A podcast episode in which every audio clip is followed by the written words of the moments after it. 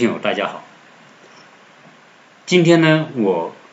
录了两期节目，当然这两期节目呢是跟一个朋友的对话。我这位朋友呢也是做艺术的，他是做电视艺术，他从国内来到美国。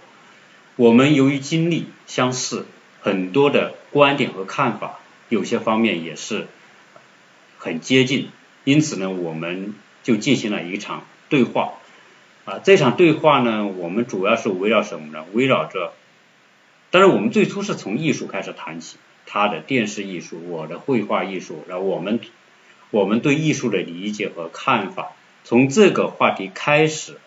引申出了后面我们更多的在国内的生活形态，在美国的生活形态的差异，我们在国内如何身在江湖，人在江湖身不由己。我们如何不得不在那样一种生态环境之下做很多我们并不愿意做的事情？我们很多的行为是为了取悦别人，是为了满足别人的某一种态度或者观点的需要。所以，很大程度上，我们在国内相当的一批朋友都是活在为别人而活的状态当中。那我们相反的，在美国呢，没有人在意你，没有人在意你穿什么、戴什么、开什么车，因为你是你，别人是别人。你开再好的车，穿戴再好的东西，也不会带来羡慕的眼光。所以很多人要到从国内来到美国，很大一部分的动因就是在国内的那种环境。觉得让自己非常的烦，非常的一种不能释放，非常的戴着假面具生活，所以他们希望找一个不同的环境来体验不同的生活。所以我们今天的话题呢，就是围绕着这个来闲扯，纯属一种呃我们的聊天对话的录音的内容，希望大家多多的参与和给意见。我们就一起，他是搞艺术的，但是他搞的艺术是摄影艺术。我们在聊一个话题，刚才我们聊了一个开头，就是关于对，就是讲国内啊，我们也看到国内很多画，呃，像冷军那样把画画到极其细致，呃，如同照片那种模式。然后我在这边呢也看一些美国人画的东西，所以我现在就拿一幅，呃，拿一本书。这是我上次去淘的时候淘到一本书，是一个美国老先生的画的作品，我就特别喜欢他的作品。我现在跟跟老刘呢，我们就在聊这个艺术作品，啊，我们就随便聊啊。嗯嗯嗯，好。他刚才讲他这 个他在那边采访的一些嗯、呃、艺术家，嗯嗯嗯，是画工笔的。对对，呃，我以前做记者，然后呢就有机会啊采访采访过几个工笔画的画家，嗯，工笔画画家。然后其实这个我觉得画作如人，嗯，画的作品，呃，他的创作的风格也如人。呃，采访这几个两个老先生，他都有一个很共同的特点，就是呃很谨慎，嗯，很认真，嗯嗯，然后呢，呃，很慢条斯理，嗯，呃，很执着。他做了一辈子，最后说：“哎呀，我画不下去了。嗯我为为啥画不下去了？就是越年纪越大，你画画这这作为艺术家，你这个价值会越高嘛。嗯嗯、但他说他的眼睛已经画，已经没法去画了。嗯戴戴眼睛看都看累了。嗯，他有时候他一执着起来，他就画一画一根儿那个羽毛，嗯他都可能要用一天的时间啊！我真的很感慨。嗯，其实有许多时候我就感觉，呃，画匠和画家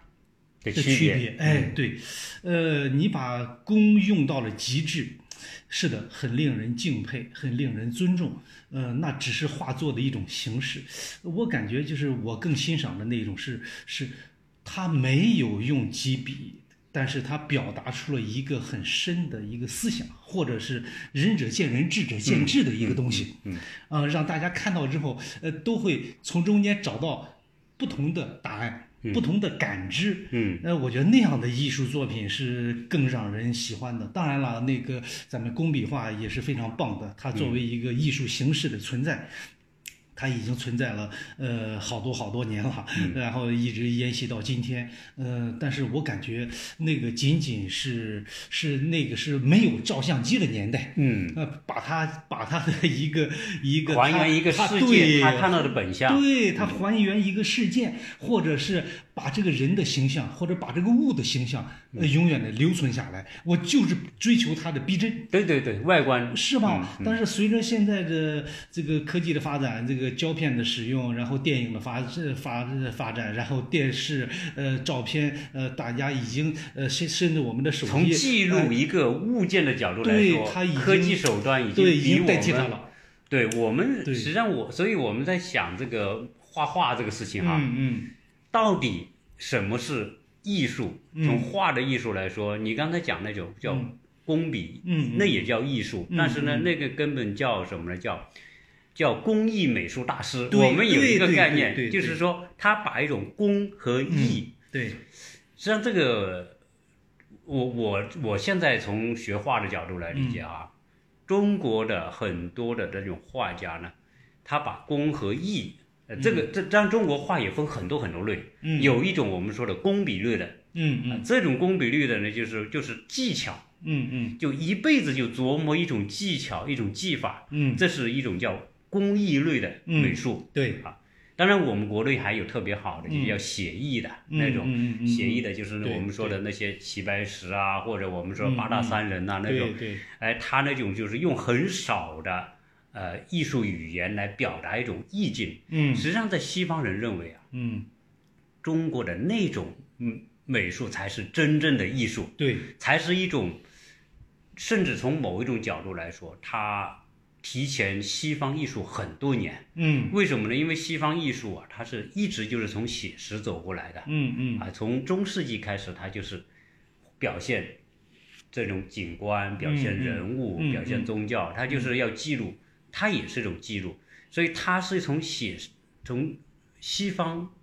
写实主义的角度一直走过来的。但是呢，西方艺术走到今天才有写意的，就是我们说抽象艺术。嗯啊，嗯，所以中国艺术实际上从从某一个层面来说，它在很多年以前啊，它那种写意就是一种非常高层面的表达嗯思想、表达嗯意境的东西。嗯但是现在回过头，我们看国内有一些美术现象啊，嗯我说的就是包括我讲的这种超写实主义嗯啊，这种超写实主义把一个人的这个这种景象，就是跟照片完全一模一样，甚至说嗯让很多观者惊叹，就是说它甚至比照片还细，嗯这个头发丝都可以画的，就是你可以看得清嗯楚、数得清楚它有多少根头发这种啊。这个国内有很多有很多人很推崇这个，嗯但是我现在回过头来思考，我在这边看那些老美画画，当然也老美也有很臭的画家，说白了，嗯嗯呃，从很多技法的角度来说，西方人有一些哈、从普遍性来说，如果都是学画画的层面，嗯这些这些西方的或者美国的这些学画的这些孩子啊，他的在技法方面，他是可能不如普遍性而言嗯不如中国的孩子，嗯嗯因为中国孩子很早就进入这种技法训练，嗯比如几岁就开始画这些东西，但是西方人呢，他是他是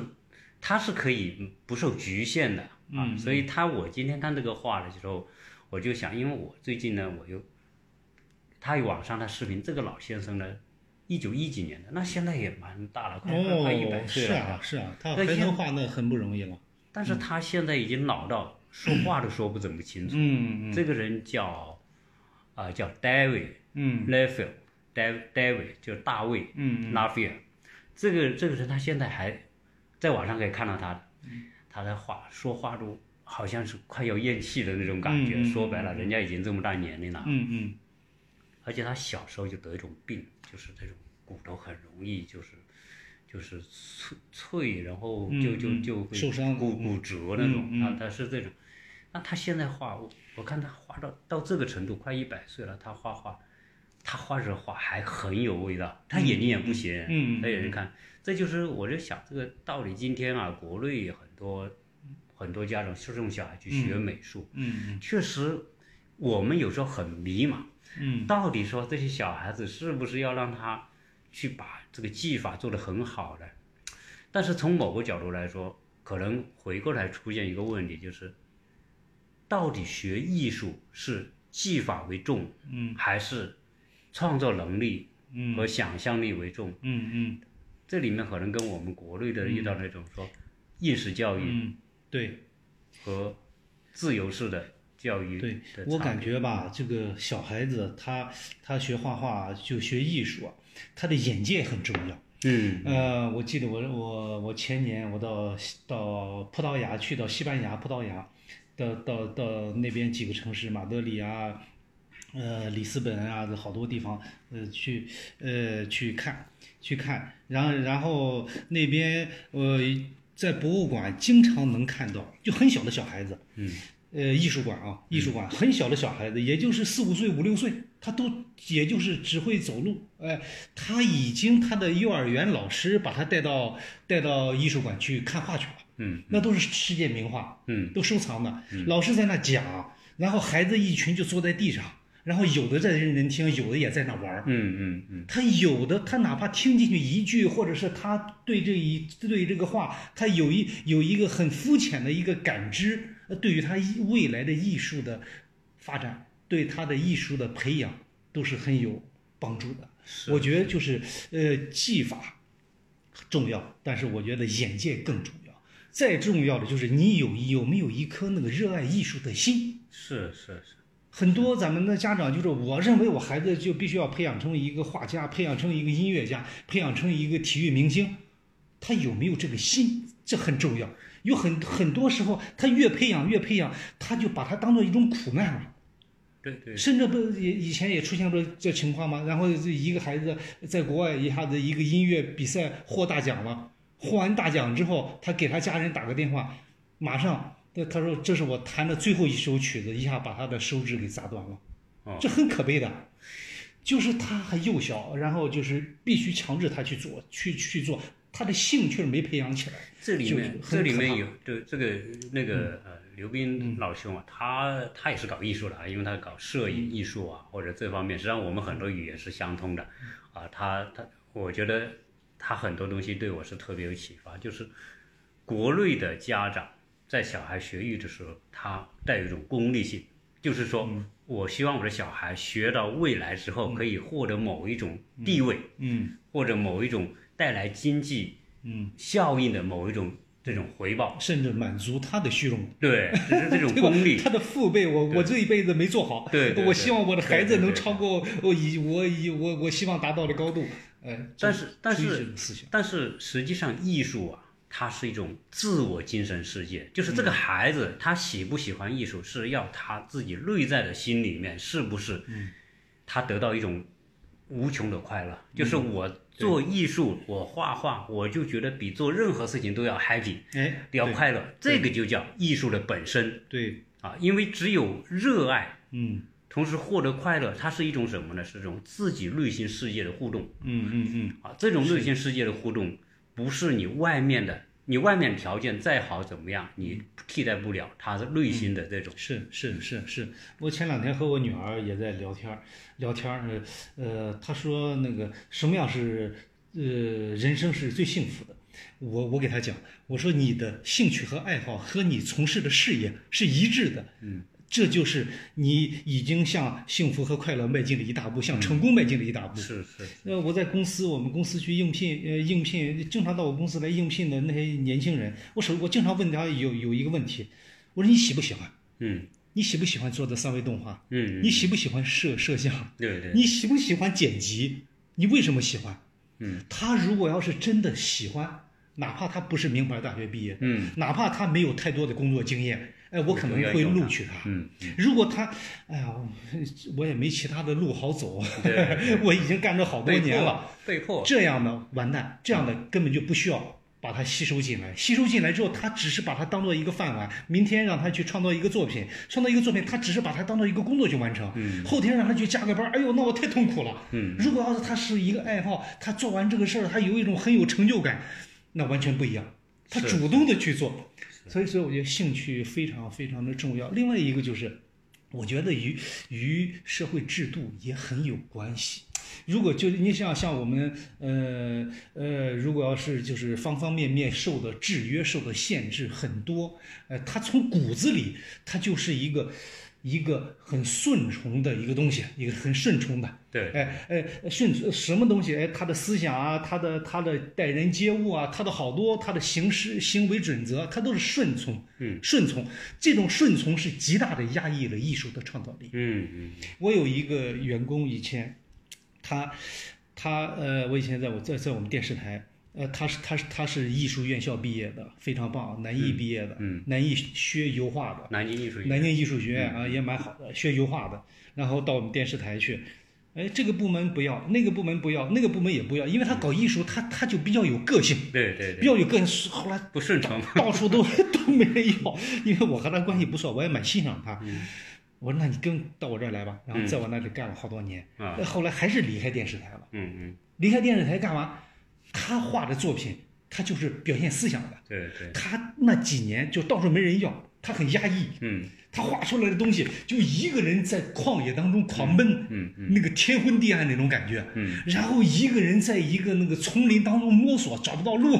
嗯 一个人在那个大石头要呃那个要往下掉的那个山崖旁边、那种那种艰难的通过，嗯这就是表达的一种思想。他这种思想，我觉得也是也是就是也也艺术的一个一个比较比较好的一个方向吧。啊嗯嗯一一然后他的画作在上海一个画廊发现他了。嗯看中他，这个画廊就卖他的作品啊，你你你就给我画吧，嗯你给我画，我天天在我这儿给你卖画。嗯最后，所以他他能自己画画赚到钱了，嗯他他就不在电视台做了，嗯他就离开了。后来，一个法国的一个一个艺术家，然后在上海他的画廊看到他的作品，嗯很满意，很漂亮，然后邀请他到巴黎去，嗯你到我家来，到我家来，然后到这边呃呃参观罗浮宫，参观那个法国的艺术，呃，然后呃在我这里，然后你回去之后你继续作画，我可以代理你在法国进行销售。嗯，就是我我感觉就是真正这个好的艺术啊，呃一定是表现思想的。是是呃绝对不是那个呃，就是写实的很很精细。当然，那啊那个精细那个也有它的美，嗯但是呢，呃，我是不太呃追求那种那种是是我是希望就是他看到他，就是呃，他与你思想能产生共鸣，是，哎，能让你感觉到哦，他他的这个表达这个思想是正好是和我现在和我或者是我曾经的以往，或者是我的未来能够能够搭上，能够搭上，能够能够表达出来，那是最棒的作品。对有你无刚价的东你西嗯刚才这个例子是一个很典型的例子，关于走艺术之路哈。但是艺术之路呢，从某个角度来说，它也不容易，因为首先很多人要有一个生存的基础是，啊。做艺术如果没有一种生存的方式的话呢，那他就是穷艺术家哈。嗯但是，因为做艺术的人有一个共同的特点啊，一个好的艺术家，他一定是一个感情特别丰富，对，很细肯腻定是对啊、敏感。对啊，对如果不是这种人，他不可能成为一个好的艺术家，对对对嗯因为他思想世界没有源泉，对对，他的思想世界的源泉就是因为他细腻、嗯感情丰富，他敏感嗯啊，所以你看那些出好画、好画的，你说呃十十八十九世纪，嗯那些好的画家的那些画啊，嗯嗯你包括梵高啊，嗯嗯包括米勒啊，嗯嗯不知道，包括莫奈啊，这些，嗯嗯他那些那些现在市场上最受追捧的画家画，就是因为他们都是什么呢？他们一个共同的特点都不是宫廷画家，嗯，对，都是民间画家，嗯而只有到十九世纪才有这种我们说写实主义或者现实主主义，然后到来有有印象派、后印象派，嗯，包括什么巴比松，你看那个什么米勒哈，米勒《十道碎者嗯》嗯那个，嗯我想很多人都看过，就他那些东西呢，就是一种情感，嗯丰富的情感嗯寄托在这画里面。嗯那现在讲这个，但是你现在这个时代学艺术哈、嗯有时候呢不容易，但是呢，艺术呢又是其他行业、其他方面没有办法替代的某一种一种领域。嗯呃，因为现在我看这些画呀，我经常会看画、美术和音乐到底有什么关系？嗯那我现在看，但一般人会想，音乐是声音的一种感触嘛，嗯对声音的反应嘛，互动嘛。嗯美术是视觉的嘛，嗯，这个视觉和声音之间有没有互动，有没有相通的地方？嗯，像我我是不懂音乐，我儿子弹钢琴，但是我我不懂音乐，不影响我欣赏音乐。嗯我特别喜欢钢琴曲。那我现在看这些画呀，你让我看这个，就是这个 David 这个，这个老头他画的画，他就他现在呢是在美国，就是做什么就做这种啊、教学。嗯你看他的这些画，他的笔触嗯特别奔放，嗯，就是你看他的画的时候，就是这些东西啊，是你现实世界不存在的。对，就是你说，你说一个物物象的表达，说用画成这种，你你细看的时候，它的笔触是乱的，嗯嗯是不是？是好像是毫无规律的对，好像很张狂的那种，嗯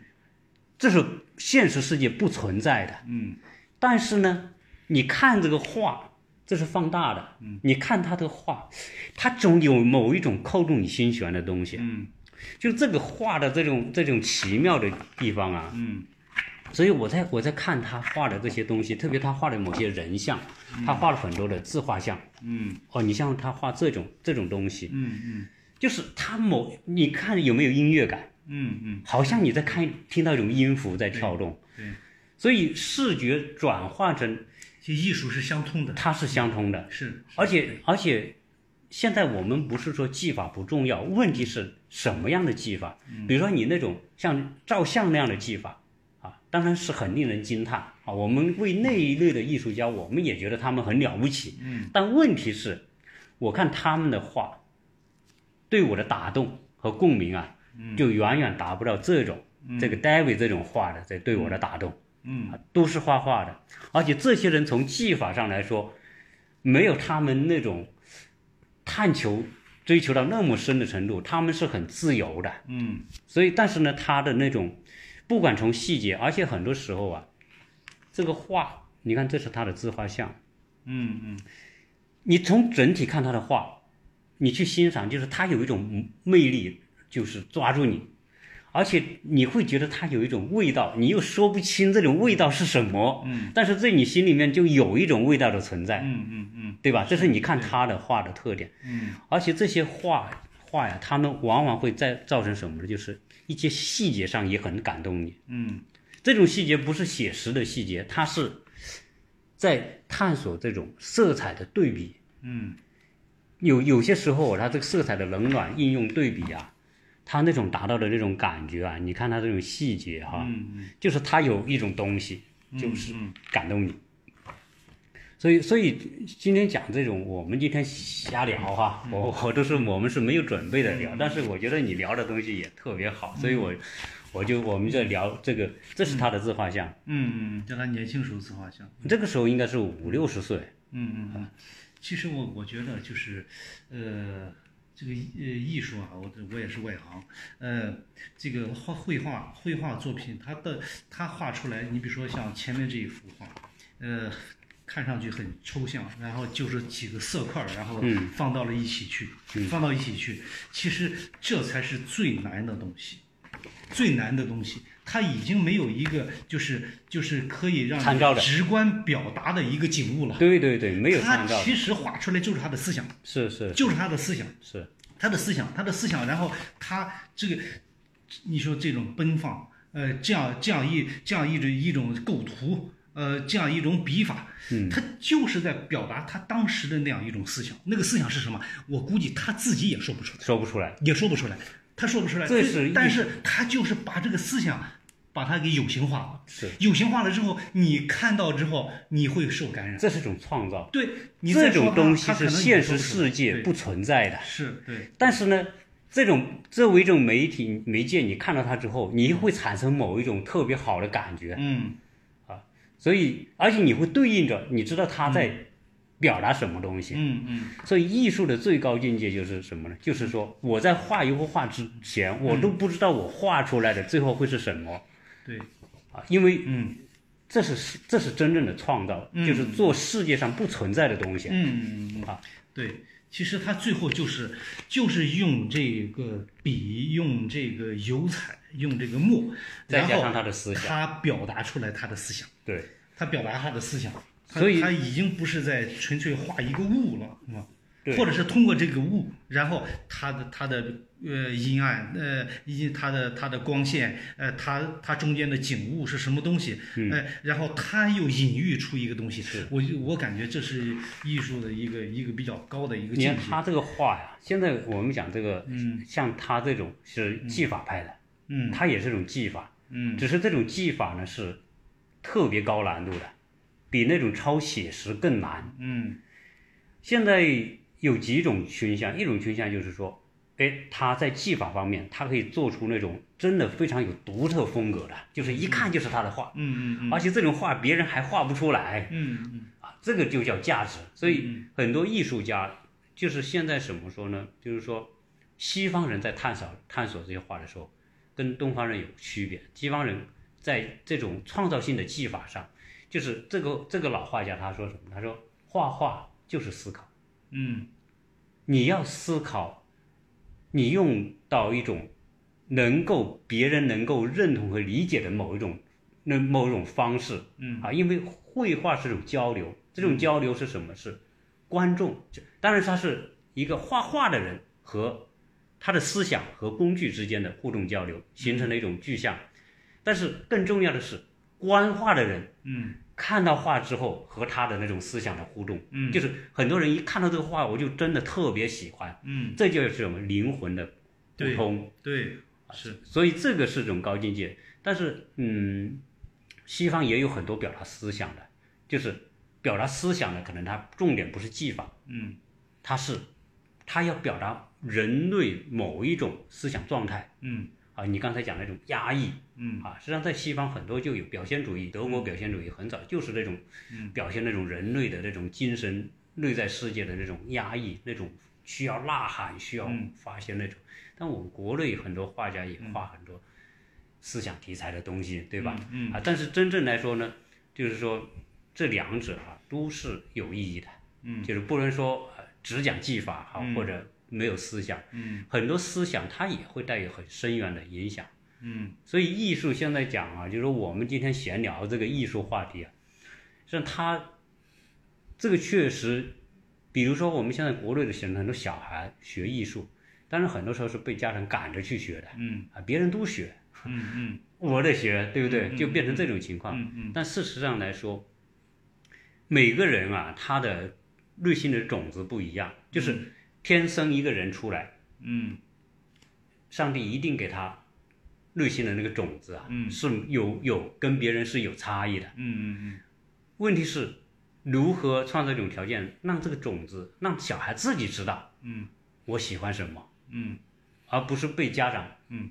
赶着对去。，另外一个我感觉就是这个就是这个孩子个性的培养非常的重要。嗯特别是从事艺术。你在在呃美国这边也好，在欧洲也好，你经常能看到就很有个性的人，嗯嗯，他的衣着，对对呃，他的发型，对对，呃，他的举止，甚至他开着车，就是我在洛杉矶的时候，经常就看见那开的那个老爷车，把一个牛头放在车前面，然后那个那个音响开的轰天响，在街上跑。然后在这边也经常看到骑着摩托车，然后那个那个那个那个呃呃扎着头巾，呃，然后很个性的。呃，你看的看似很野蛮，其实他也很文质彬彬的，然后也很有修养的。就这样的人特别多。因为我们小区前两天这不是独立日游行，哎，小孩子他他爸妈也小孩子也出来在小区主干道独立日骑他的小小单车，嗯小三轮车，嗯甚至就是再小一点，他家家长拉着他的车，为什么？他也是一个独立的个体，嗯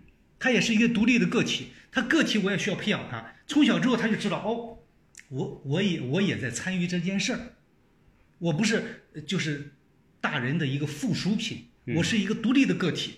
他他对这个小孩子这个个体的尊重，这个思想的尊重，人这个作为一个人的尊重，呃，我觉得这个西方做的比我们要好很多。哎，呃这样下来之后，他的作品，他在长大之后，他就会就就相当于我们经常说那个那个那个那个百花齐放一样，嗯他开出不同颜不同颜色的花，不同形状的花。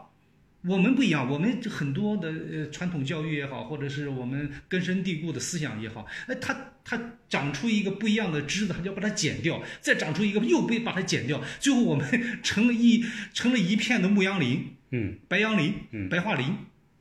都长一个样。是所以就是在这种状态下，就是哪一个人变得很个性了、很另类了，其实艺术就最需要的是这不同的思想。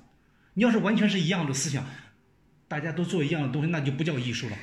所以这这这这这是大环境也很有关系。你你说这个，我举个例子说这个事嗯啊，就是在社会性的动物里面呢，人肯定会受到公众的规则的约束，嗯这是没办法，嗯啊，我们说行为准准则啊、对礼仪啊，或者各种该遵守的东西，这是一定有的。这种东西对人肯定是个束缚，但嗯是作为一个社会性的环境，你没有这个东西肯定不行。嗯，但是呢，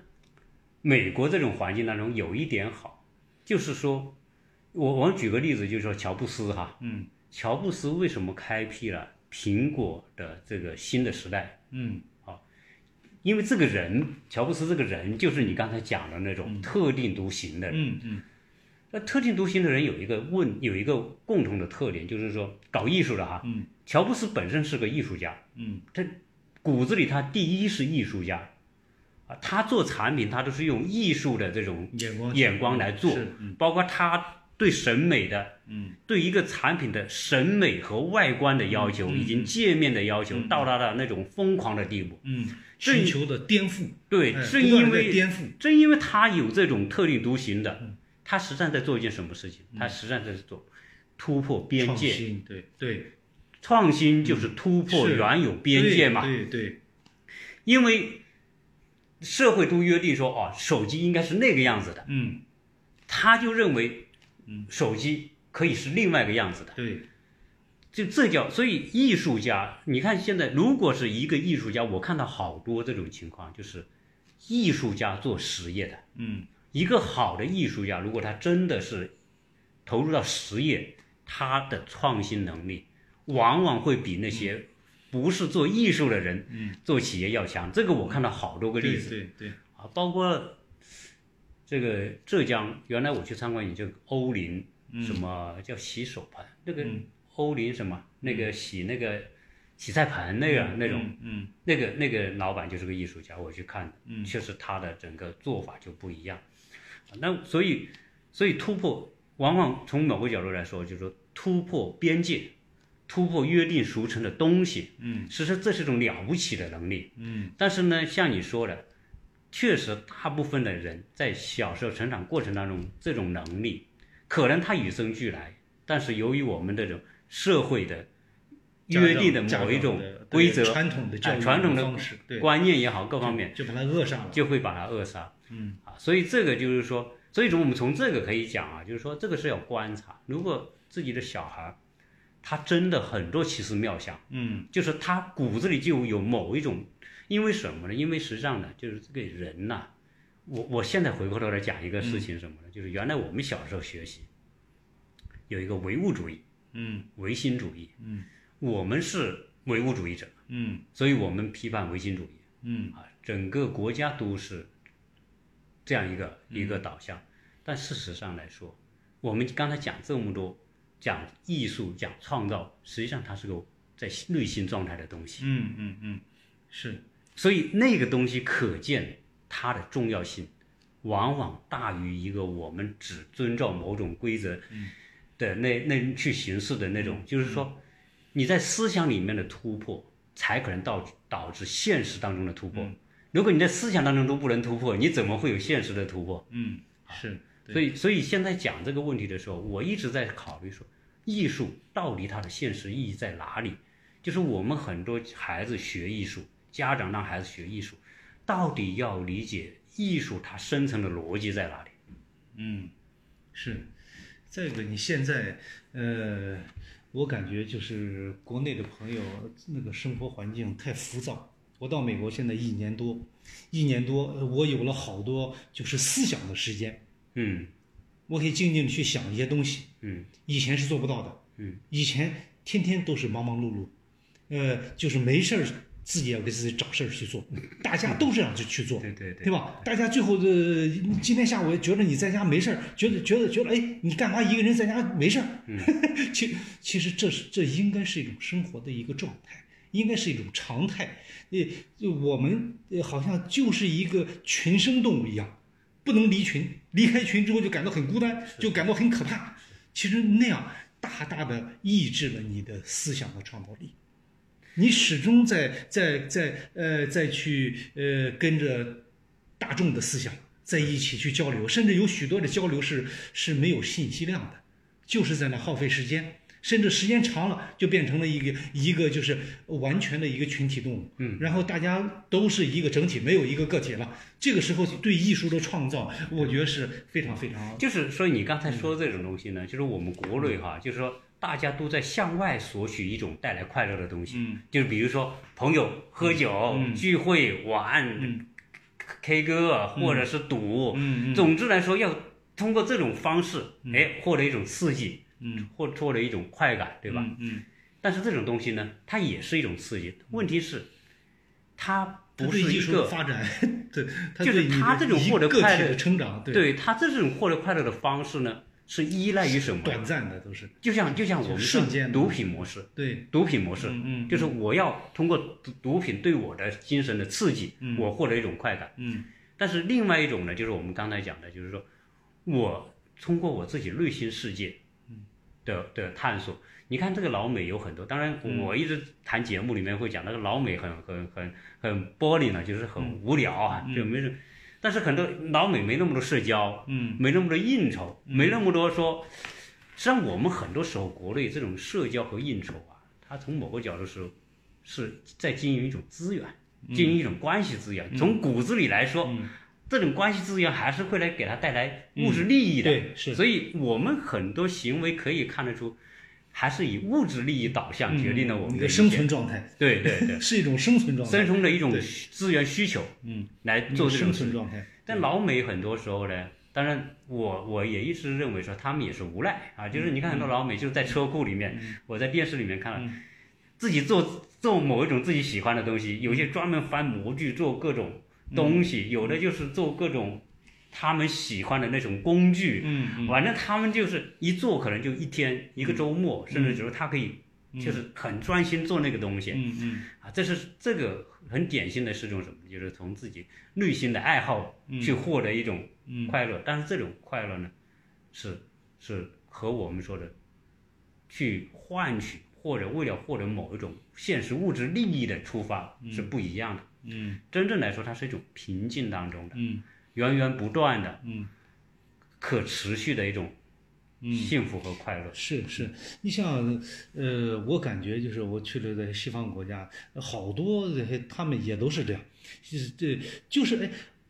我们呃觉得就是顺理成章的事情，我们觉得很正常的事情，嗯，其实不正常。对，其实我们我们呃生呃国内的那样一个，我在国内也也都生活了几十年， 呃那那样一个生活状态，在放在一个全世界的一个范围内去去衡量的话，嗯，那是一个另类。是就是我的所有的生存，我需要关系；我所有的娱乐，我也需要关系；我所有的、所有的、所有的，我都都依托在别人身上去了。是是，然后就是别人的思想会影响你的思想，大众的思想会影响你的思想。从这个角度来讲，对于艺术创作是极大的扼杀，极大的扼杀。呃，特别是就是你形成了这样一个思维定式，然后你每天都这样做，然后你再把你的成功的。所谓成功的经验啊， 关系学的成功经对验，对对再复制在孩子身上，他小孩子就会感觉，我画那个画，我有什么出息啊？对是不是？对我对天天在画那个东西有什么意义啊？对嗯是不是？我最多就是一个业余爱好，呃，然后用不了多长时间，他又被他就被裹挟到那个关系的洪流之功利中去了功利，呃，甚至是这在在不都是吗？在那个呃小学生选个班长，他也会是使会受贿啊， 是不是？哎，也也都有这样的事情。其实有许多时候，嗯呃，我觉得这个艺术，呃，是很脆弱的。是很脆弱的。呃，如果就是这个土壤的 pH 值，嗯呃，它不适合它的生长，它很快会死掉。是很快会死掉，所以就是呃，我们谈这个这个艺艺术的创作，呃，为什么就是我们近代最近这一百年，我们的国画大师、我们的艺术大师、我们的文学大师、我们的剧作家，比民国时期少了很多啊。嗯嗯，现在我们脍炙人口，大家呃就是耳熟能详，就在我们眼前的，那都是民国时期的大家，所以所以这里面就这都是就是我们这个外部的环境，就是大家这样一个生活的状态。特别现在我感觉就是还有一点就是，让人很匪夷所思的，就是越来越低俗化。嗯特别是那个抖音，我我非常、呃嗯对非常的讨厌，对呃， 我根本就不撞它。对对哎， 最后就是我回去之后，呃，我妹妹的女儿，呃，她说我我、呃、舅舅你给我点赞，我说点什么赞？她说我抖音上我拍了一个东西，我说抖音是啥东西呢？我 我这这抖音这两年发展很快，我刚回去还不知道抖音是啥东西。她我看看哦，也有我女儿把把她那个拿出来哦，一个人坐在床上把脸上脸画的画的很奇怪，呃，甚至很甚至很丑，然后。做出一个很奇怪的表情，呃，你说他呃他幽默吗？不幽默。你说他那个那个的看上去好笑吗？呃一点都不好笑。然后你说他看上去很痛苦吧，也不是痛苦，他表现出的是一个快乐的表情。他就是做出这样一个东西，他他你你说应是不是应该把我们艺术创作的这样一个思想这样一个源泉往那个方向去引，把孩子。现在大家都把它去往低俗的方向去引，引的整个民族都越来越低俗化，大家都非常的浮躁啊！我一个抖音点击量突破七千，甚至饭店也是，我当时去吃饭。饭店就说，嗯那、这呃我们在饭在我们饭店，然后大家拍，然后这个这个点击量超过多少抖音，然后这看谁会搞怪了啊，然后这个呃奖励谁那个那一百块钱代代金券，嗯嗯我的天呐，这整个社会大家都是引导着我们所有的，就是很纯洁的孩子，呃，一张白纸的孩子，你上去就把他画的乌七八糟了，已经是，然后都把他引向了一个一一个功利目标嗯一个非常功利的、非常低俗的、非常。就看不到他未来前景的那样一个目标，就大家都都不去思想了，甚至是都去搞怪了，都去就是，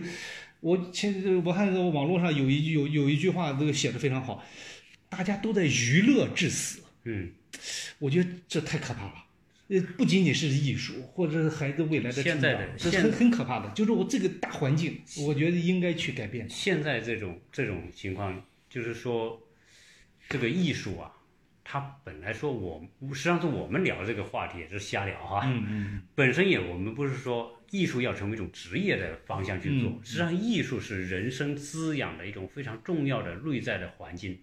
所以，一个有艺术修养的人和没有艺术修养的人，他的人生的幸福指数是不一样的。就是我们很多人是依赖外部环境而生存。你刚才讲的任何东西，我们所做的一切出发点都是都是要就是要看别人的这个对你的认同度来活着，就是向外索取嘛。不管点赞也好，什么也好，你都嗯是努力的向外去索取，来获得自己无有价值的一种，嗯，认为这样我才有价值嘛，对不对？嗯但事实上来说，真正一个真正的艺术家，我我们看到说，嗯，一定是在特美立国特立独行的。对，美国有很嗯多这样的艺术家，就是说我我喜欢某件事情，我就一辈子我就做这件事情，对，而且我乐此不疲，我一点都不觉得辛苦，我就觉得快乐。对，这种叫这而个且人这个生来叫整个社会大环境，没有人认为他是另类。对，这是这是一个最好的一个状态。哎，我今天做这个事情啊，嗯，当然我也是做个小小的尝试。嗯你看我做的花园，啊嗯，我就嗯我说我，但是我觉得很快乐啊。嗯，不错。呃，刘老师把他的花园儿、把他家里，呃，都画的非常棒。呃，直接画的这个，我我我我在朋友圈给你转的。嗯啊 呃，这从梵高的作品到现代的那个那个呃那个那个现代的各种啊抽象的呃，咱们的动画片儿、嗯对动画片儿的卡卡通通人物卡通对，对哎，很有机的结合在一起，非常的棒，真的非常棒。你家里画的也也都是，呃，你看上去呃呃花吗？一点儿都不花，看上去很温馨，呃，看上去很充满活力，非常好，就是让这个房间一下子充满了生命。我觉得，我觉得这这这这，这也是我都是蛮嗯我说，哎，请你来跟我，我们探讨一下这个问题，看看实际上在美国啊，很嗯多很多在美国来生活的这些人，因为你缺少那种社交环境了、嗯，因为大家没那么多时间说每天陪你吃喝玩什么的，对对嗯没有。那这个时候你你怎么找到快乐？要不然就会陷入到说好山好水好无聊好寂寞的状态。嗯啊，但实际上，实际上我们我们那一代人啊，嗯还是有很多人当初很苦，嗯就是他，比如像我们，我喜欢艺术，但是我没有条件学艺术，嗯但是当初我那种喜欢变成了我今天的种子，嗯，哎，可能在这个环境之下，我还能让它发一个芽，虽然是嗯嗯老树新芽哈，嗯但是还是有这么种东西。嗯所所以从某个角度，为什么我在我的节目里面，我非常多次的谈到艺术对孩子，它不是一个功利的需求，它是一个滋养未来的他的心灵世界的一种嗯，非常不可替代的一种。对，其实吧，这环境个这个艺术，你说大到它呃作为事业，作为一个谋生的手段，嗯小其实它就是提高你的生活的品味。是生活的品味和你生活的愉悦度，对愉悦度。呃，我我我的呃，出来这这两年，我到处跑去看，我就发现，就是老外的艺术修养普遍的比我们要高一些，嗯嗯，特别是色彩。是比我们要要高高很多的东西，呃呃，我也在想，呃，为什么？哎，这就是有好多，我感觉应该是好多老外，他从小他就对艺术产生兴趣，产生兴趣，他的目标呃并没有那么功利，我非要成为一个艺术家，甚至他的父母也没这样去想。哎，你喜欢那你就去做吧，对对哎，我也不去干涉你。对，然后呢，他也有自己就是一个个体的时间，我觉得就是我们个体的时间少，大家都没事儿就往一起去聚，嗯呃，往一起去聚， 就寻求了一种群体，群体的那个思想就不是你个体的思想了，你就没法独立去思哎考你独立思考的东西对就机会没少嗯了，你时时间也没了，你的这也没那个精力了，时间长了，你那你的那个萌芽就没了。就没了。呃，我我感觉就是好多老外，呃，他他就是从小他家里人这样培养他也好，或者是他去去这样去努力也好，呃，